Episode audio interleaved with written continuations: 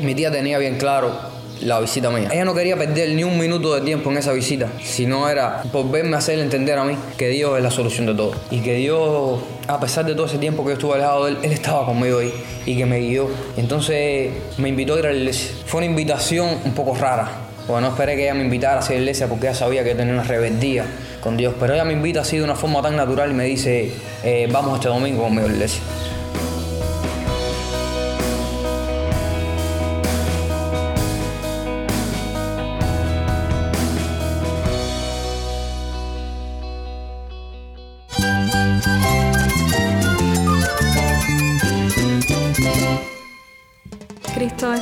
Cristo es el Rey del universo, es quien guía nuestras vidas. Él es grande y amoroso. Él es real. Solamente Jesucristo es nuestro Señor y Salvador. Es mi guía quien me fortalece. En Cristo Jesús hay esperanza, hay paz. Y nuestro Dios es un Dios de rescate. Estás escuchando a El Faro de Redención. Cristo desde toda la Biblia para toda Cuba y para todo el mundo. Mi nombre es Daniel Warren, gracias por acompañarme aquí en El Faro.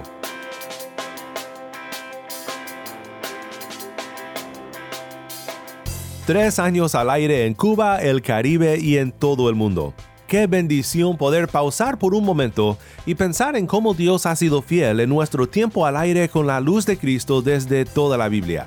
Nosotros desde Cuba lo agradecemos inmensamente. Yo creo que este esfuerzo tan bonito, que es un esfuerzo grandísimo que se está haciendo en el crecimiento de las iglesias y en la madurez también de las iglesias. El faro de redención ha sido de mucha bendición para mí. Ese es mi amigo inseparable después de Dios. Gracias, que Dios le siga bendiciendo y le siga usando de bendición para otros como lo ha sido para mí. Mucha paz. Qué maravilloso es lo que Dios hace. Por tres años el faro ha sido escuchado en todo el mundo. ¿Quién lo pensaría?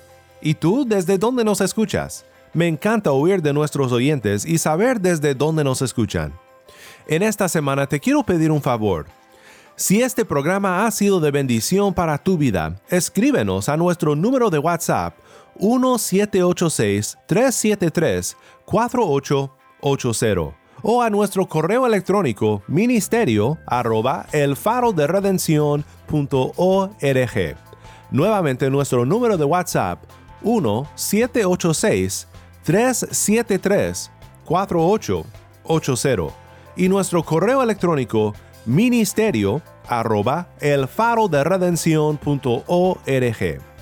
Quiero que me escribas desde dónde estés y que me cuentes por qué medio nos acompañas. Te lo agradecería muchísimo.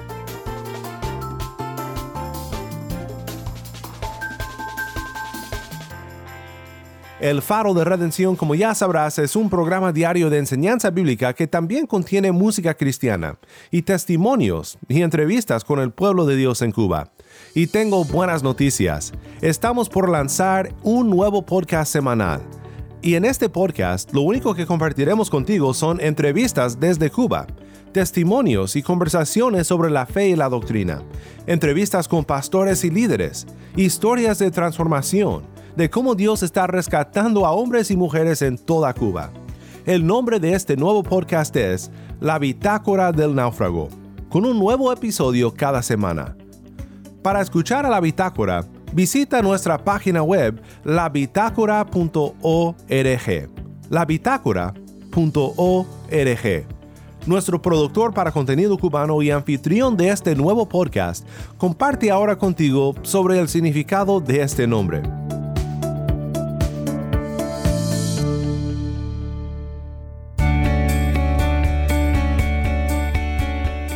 Una bitácora es una especie de armario que se utiliza en la vida marítima.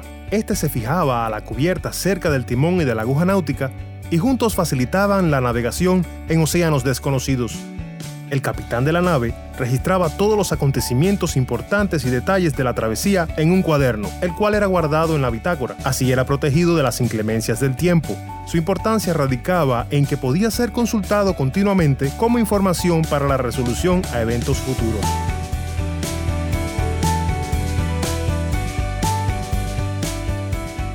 La Biblia es como la brújula de nuestro barco, la cual nos brinda la información más importante durante nuestro peregrinar por estos mares. Escritos por nuestro capitán, nuestras vidas son testimonios fieles al recordar la obra de Cristo para nuestra redención. Continuamente acudimos a estas memorias guardadas en la bitácora del capitán para agradecer su incontenible amor, nuestra liberación en las adversidades. En esta semana te compartimos los primeros cinco episodios de este proyecto que esperamos sea de bendición para tu vida. Quédate conmigo y en un momento más regresaremos con Yamil Domínguez y la bitácora del náufrago. Nuevamente su página web es labitácora.org.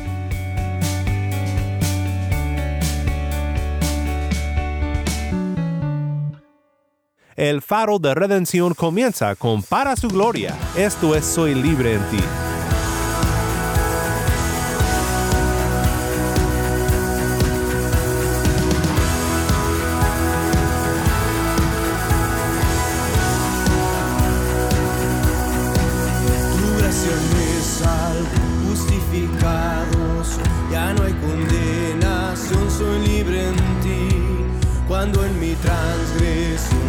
Transgresión la culpa me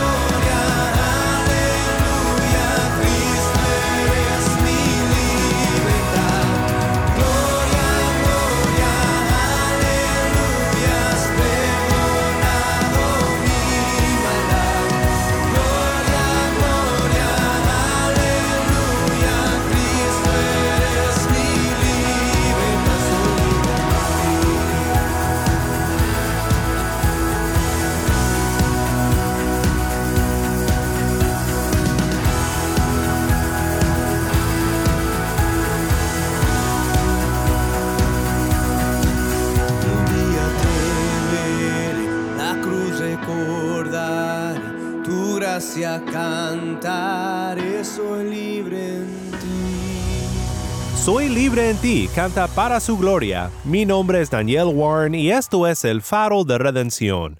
Cristo desde toda la Biblia para toda Cuba y para todo el mundo. Ahora contigo el nuevo podcast del Faro de Redención y su anfitrión, Yamil Domínguez.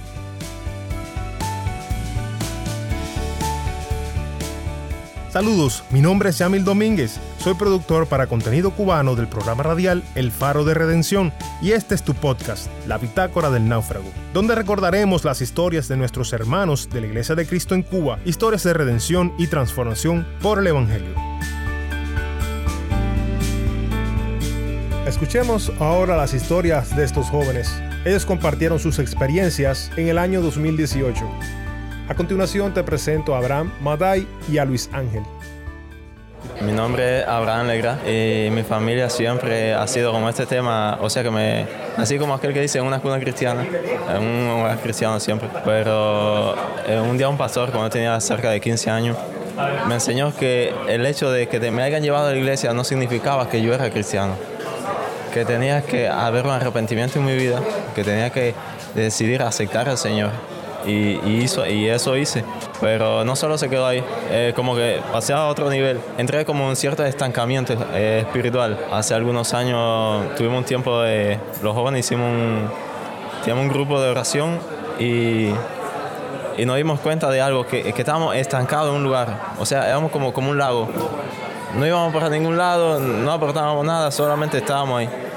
Y doy gracias al Señor porque nos permitió salir nos permitió eh, ver que, el cristianismo no es solamente llegar hasta cierto nivel, es algo que te apasiona, algo que por lo cual tú cada día te despiertas y dices, vaya, soy cristiano, Dios me regaló un nuevo día. Eso es algo eso maravilloso que, que el Señor nos da. Gloria a Dios, mi hermano. Gracias por compartir tus pensamientos y reflexión. Giovanna, ¿cómo llegaste a conocer el Evangelio? ¿Cómo fue que Cristo eh, llega a tu vida? Pues bueno, desde pequeña me crié en la iglesia, pero en realidad uno no tiene el convencimiento de pecado. Y no hace las cosas por, por, solo una apariencia o porque las hace bien, pero no las hace con el corazón para glorificar a Dios. Y luego tuve una etapa de mi vida que marcó mucho mi vida porque fue la etapa de los 14 años a, los 15 y un poquito, y fue que yo me aparté de, la iglesia. Pero Dios usó esa etapa de mi vida para hacerme ver que las cosas del mundo son cosas pasajeras, cosas que dan una alegría momentánea y que lo de él es algo increíble que si usted no conoce el Evangelio y, algún día logra conocerlo, se va a dar cuenta de, lo maravilloso que es tener un Padre como Cristo, de que somos tan imperfectos, pero Dios nos ve a través de Jesucristo y nos ve limpios y sin mancha. Pero esa etapa de mi vida hizo ver que yo me diera cuenta ya a los 16 años en un campamento, que se habló mucho de la intimidad con Cristo, que debemos estar cara a cara con Él. No es lo mismo conocer de Él que conocerlo a Él. Conocerlo a Él es una experiencia maravillosa.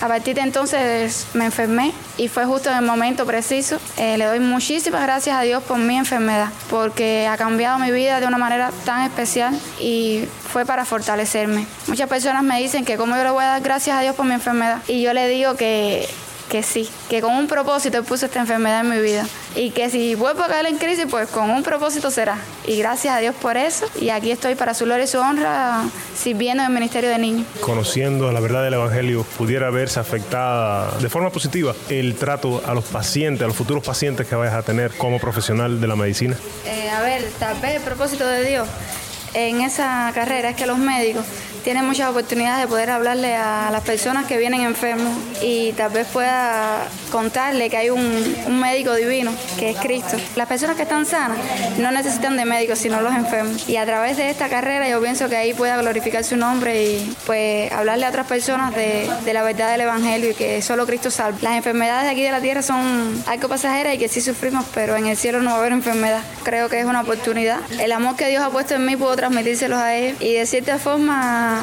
mis pacientes que sean como mi familia, que tal vez en algún momento determinado tener algunos pacientes y como mis amigos, mi familia. Pienso que vas a ser una buena doctora eh, para la gloria de Dios. ¿Qué piensas sobre aquellos jóvenes que todavía no tienen una vocación? Quizás hermanos cristianos, jóvenes como tú, que no tienen todavía una vocación clara para estudiar, para hacer una carrera y de esta forma glorificar al Señor. No necesariamente desde una labor pastoral o en la iglesia, pero sí llevando el mensaje a aquellos lugares donde otras personas no pueden llegar. ¿Qué mensaje de exhortación le daría a estos jóvenes que todavía no tienen una vocación? Quiero decirles que en mi vida, como mi experiencia, el único que guió mi decisión fue Cristo. Él como padre fue mi consejero, a pesar de que muchas personas a mi alrededor influyeron, pero hasta el último momento que nunca pensé que iba a coger esa carrera. Y quiero decirles que no importa la carrera que sea, si sea medicina, ingeniería, que el propósito de su vida sea glorificar a Dios y darle la gloria a Él, porque sin Él no podemos lograr nada.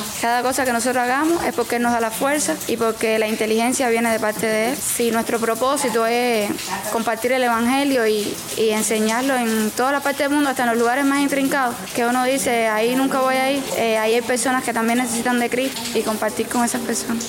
Estoy muy contenta.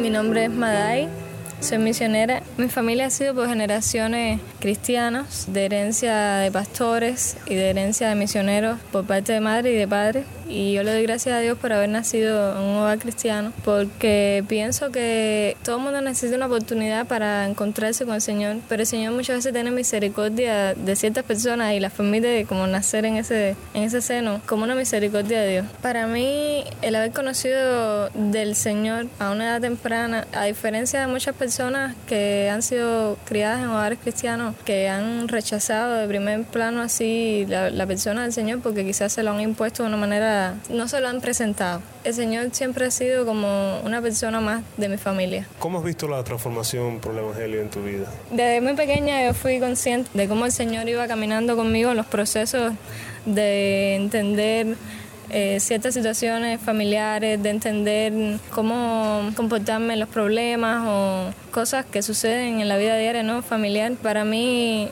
Dios no fue algo que se me presentó en un momento determinado, sino que sin yo advertirlo, él ya estaba ahí caminando conmigo y, y trabajando en mi corazón y siendo parte de mi vida. Y, y, realmente no puedo decir que tuve un día específico así de conversión.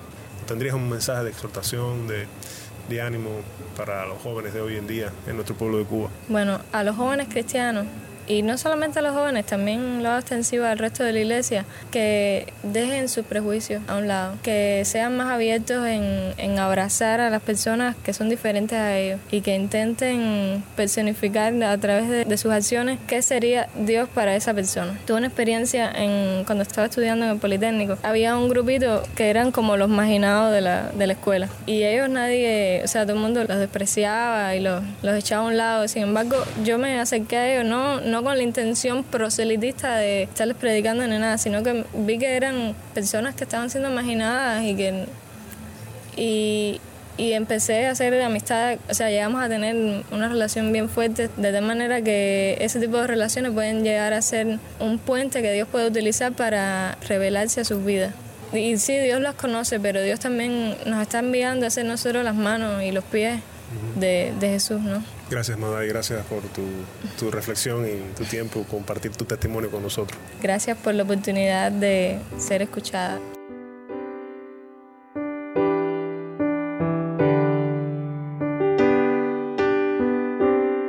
¿Cómo llegó el Evangelio a tu vida? Yo tengo que darle gracias a Dios porque tengo una tía, es cristiana, ama a Dios de una forma admirable. Y ella siempre desde pequeño me inculcó eso en mi vida. Fue así como en realidad llega el Evangelio en mi vida. A partir de este conocimiento del Evangelio, ¿qué momentos tú has visto la mano del Señor obrando en tu vida? A pesar de que de tan pequeño ya yo haya tenido un conocimiento de la Biblia, haya tenido un conocimiento de ese amor que Jesús tiene con cada persona, yo no hice las cosas como tenía que hacerlas. Sentí un amor a Dios a esa edad que más adelante lo fui perdiendo, porque mi tía era de La Habana, yo era de aquí de Santo Domingo. Entonces esa lejanía por situaciones que hubo en la familia, nos distanciamos un poco. Eso fue haciendo en mí un alejamiento en mi relación con Dios. Y, fui creciendo y llegó mi vida a la adolescencia. Esa, ese momento de la adolescencia fue muy difícil para mí. A raíz de, de, una pérdida que tuve familiar, 15 años tenía en ese momento. No quería, no quería saber de Dios, no quería leer la Biblia, no quería ni tan siquiera que la gente al lado mío hablaran de Dios. Pero ese rechazo era un rechazo con un dolor de que había algo en mí, de que me decía que Dios estaba conmigo a pesar de todo eso. Había, una, había algo que me decía que, que no era real ese rechazo que lo estaba haciendo Dios. Pero yo me refugié en ese rechazo para, para aliviar ese dolor que tenía por la pérdida que tuve, que se me muere un primo de leucemia con 15 años, era alguien realmente importante en mi vida. Comienzo la escuela, el pre, fue realmente difícil y, y hizo que mi relación con Dios empeoró la situación yo no tenía nadie que me hablara de Dios. Yo empecé a sentir que a mí me faltaba algo. Aún cuando creía tenerlo todo, pero lo tenía, pero sentí un vacío muy grande en mi corazón. Estaba distanciada de mi tía, pero sé que mi tía nunca dejó de orar por mí y ella me lo decía. Yo no quería a sin hablar con ella de eso y me cuestionaba tanto eso de que, de que mi primo, siendo tan joven, y le doy gracias a Dios por eso, porque mi primo era cristiano y sé que partió y está con él. En ese momento empecé a trabajar y, y seguía sintiendo una cosa por dentro que yo empezó a surgir en mí la idea de que era, era Dios que estaba trabajando en mi vida. Hablo un día con mi tía por teléfono y ella me dice que, que ella sentía la necesidad de orar conmigo, de que yo fuera allá. Hice el viaje, tenía, mi tía tenía bien claro la visita mía. Ella no quería perder ni un minuto de tiempo en esa visita, sino era por verme hacer entender a mí que Dios es la solución de todo. Y que Dios, a pesar de todo ese tiempo que yo estuve alejado de Él, Él estaba conmigo ahí y que me guió. Entonces me invitó a ir a la iglesia. Fue una invitación un poco rara. Porque no esperé que ella me invitara a ir a la iglesia porque ella sabía que tenía una rebeldía con Dios. Pero ella me invita así de una forma tan natural y me dice, eh, vamos este domingo conmigo a la iglesia. Y fue una cosa que yo, fue tan espontáneo y tan voluntario decirle que sí, vamos a la iglesia. Y yo me sentí también en la iglesia. Dios es el que estaba en medio de toda esa situación. Ella me presenta como su sobrino, oran por mí en la iglesia. Eh, fue una emoción muy grande. Quería empezar a hacer las cosas bien, hacer las cosas que yo sabía que estaban bien. Dios trató conmigo aún haciendo las cosas mal, porque nunca faltó, nunca en mí, ese Espíritu Santo en mí, que cuando yo hacía las cosas mal era algo que me decía, eh, no estás haciendo las cosas bien y lo sabes, ¿por qué lo sigues haciendo? Aún haciendo las cosas mal, no era lo correcto. Hace aproximadamente un año y medio por ahí es que yo empiezo a congregarme aquí en Santo Domingo. Como me hubiese gustado, yo a veces se lo digo a, los jóvenes y les digo que es una bendición a esa edad poder conocer de Dios, estar en los caminos de Dios, tener experiencias propias tan jóvenes. Lo que pasó en mi vida puede ayudar a muchos jóvenes a que se den cuenta de que la vida cristiana es una vida hermosa y que no hay que esperar a que la vida te golpee o que la vida para tú reconocer que Dios es grande, sino que, a ver, estando enfocado en Jesucristo y Jesucristo te va a enseñar que la, el propósito que tiene en ti va a ser un propósito bueno y, me gustaría que los jóvenes estuvieran bastante centrados en lo que es el Evangelio. Mi nombre es Yamil Domínguez y conocí al Señor ya de edad adulta. Muchas veces me pregunté, ¿y si yo hubiese nacido en un hogar y familia cristiana, hubiese cambiado algo en mi vida? Es cierto que sentimos orgullos por ser hijos de nuestros padres naturales, por los valores que nos hayan inculcado, pero no cambia la realidad de que no son nuestros salvadores personales. Ahora comprendo que Dios tiene y ha tenido un trato especial con cada uno de nosotros y cada uno en su tiempo. Estamos sujetos a juicio divino y en algún momento tenemos que aceptar a Cristo como nuestro Salvador y Rey. De esta manera, tenemos la garantía de contar con un Padre eterno en los cielos que nos cuida y podemos dar gracias a Dios por esta promesa.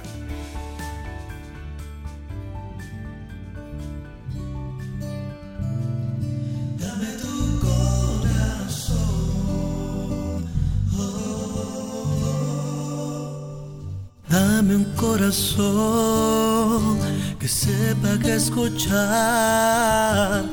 Dame un corazón que pueda interpretar tu bendición. Dame un corazón amante de verdad y que no quepa el orgullo ni la vanidad. Dame un corazón sin miedo a nada que tenga. La puerta abierta a ti, Señor, que a tu bendición.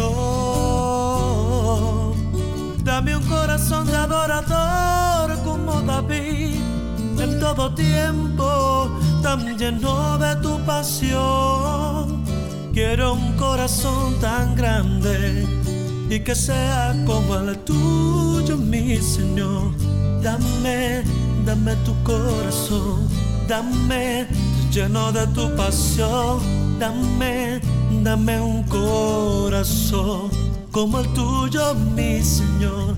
Dame, dame tu corazón, dame lleno de tu pasión, dame, dame un corazón como el tuyo, mi Señor.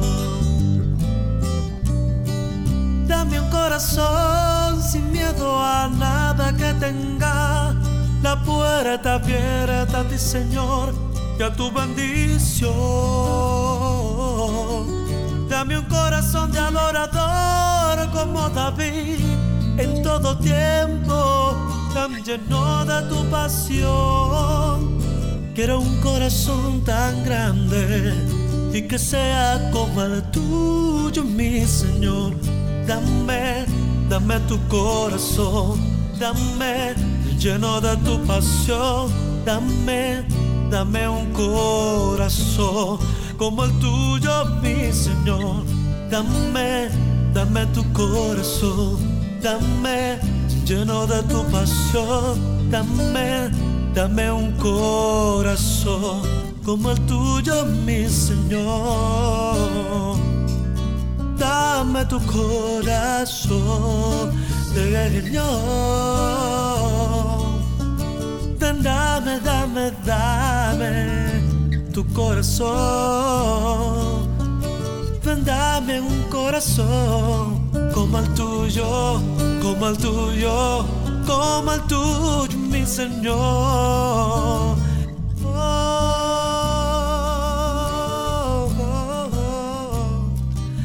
Dame tu corazón. Dame tu corazón. Canta Johnny y Nelson. Mi nombre es Daniel Warren y esto es El Faro de Redención.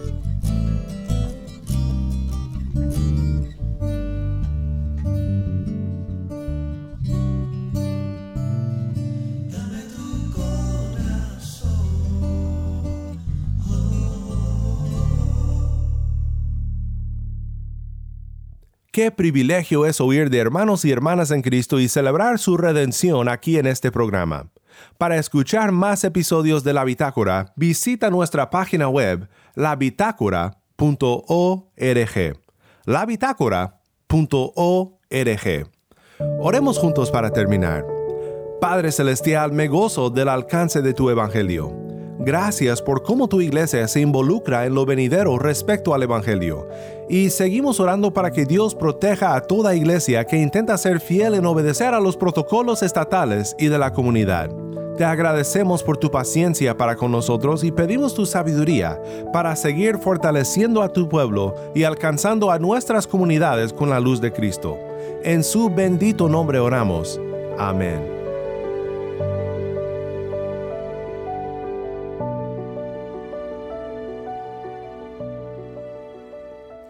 Si estás escuchando por el podcast, te quiero agradecer por tu ayuda en hacer que crezca la audiencia del Faro.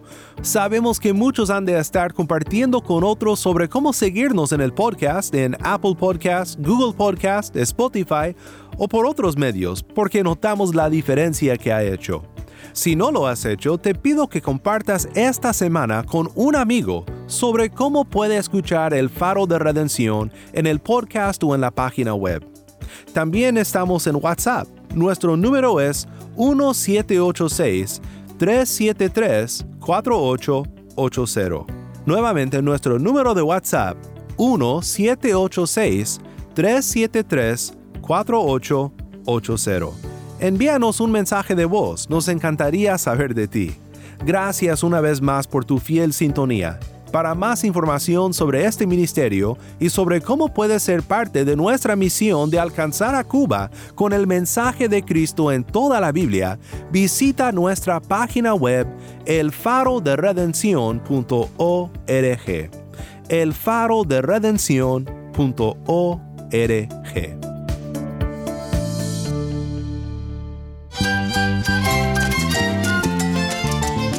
Mi nombre es Daniel Warren. Te invito a que me acompañes mañana en esta serie celebrando nuestro tercer aniversario del Faro y presentando el nuevo podcast semanal, La Bitácora del Náufrago.